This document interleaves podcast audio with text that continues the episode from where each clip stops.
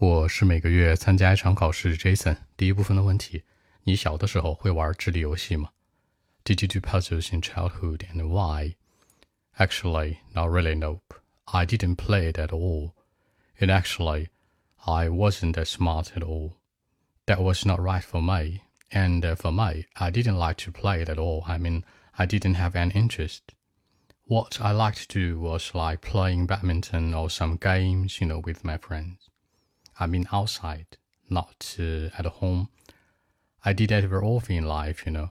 I didn't want to sit in somewhere for a long time, you know, then just playing some puzzles. I mean, I didn't do that. So that's it. 那聪明，其实聪明有三个词，最常见的 smart、clever、intelligent，有什么区别呢？你看到一个小孩长得特好看，可以叫 clever，这种属于没什么事儿硬夸，他长得好看，看着也很聪明，叫 clever。 就是你想夸一个人，也可以叫 clever。总之，它是一个很夸人的一个东西，它没有实际的意味。但刚才 Jason 说到的 smart，他说的是那种天生很聪明、精于算计、会人情世故那种的，很综合类的一种聪明，所以它叫 smart。那还有一个叫 intelligent，它的词根呢就是智商、智力。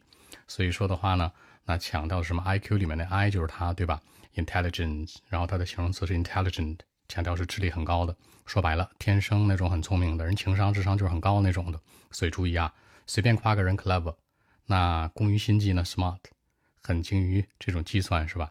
然后天生智商很高的 intelligent，适合，那适合有很多种，一个是 be right for，一个是 suit，一个是 fit。之前 Jason 就说过，其实有什么区别呢？be right for 它的范围更广，所有东西都可以，吃的、穿的、用的、住的，什么行为啊、抽象事物、具体概念都可以。那像这个 suit 呢，还有 fit 呢？fit 本身说的是身体的形状，对吧？比如说 keep fit、stay fit，强调身材很好，就这个衣服的尺寸什么的。而 suit 呢，颜色呀、款式啊、样式适不适合你，所以要注意它们的区分。然后球类运动，比如说最常见的 badminton 羽毛球、volleyball 那排球、basketball 篮球、soccer football 都是足球、tennis 就是我们所说的这个网球，还有一个是 table tennis，就是在这个桌子上打网球，就乒乓球喽。注意这几个球类的运动。正常来讲的话呢，很多人会想听这个 soccer 和 football 的区别。其实理论上来讲吧，足球它就是什么？就是我们所说的 football。只是在美国地区呢，它有 American football，就是那橄榄球。所以说吧，正常说 soccer 比较少，但是呢，足球是两个都行。那没有兴趣，no interest，也可以说呢，be not interested in，也可以说 didn't like 或者 hate 都可以。然后经常有三种表达方式啊，这次觉得比较好玩的。Very often, quite often, more often, almost every day，这几个都可以，都是经常的，几乎每天的。啊，坐在某地儿，sitting somewhere，这个 somewhere 用的很有意思，就是你在某个地儿坐着是吧？玩智力游戏什么的，一直得坐那儿嘛。那我不喜欢呢，我好动，所以说我更喜欢一些什么 games 啊，或者一些 some outdoor 或者 outside 的一些东西。OK，那我们再来一遍。Well, actually, not really. No, I mean I didn't play it at all. And actually. I wasn't very smart.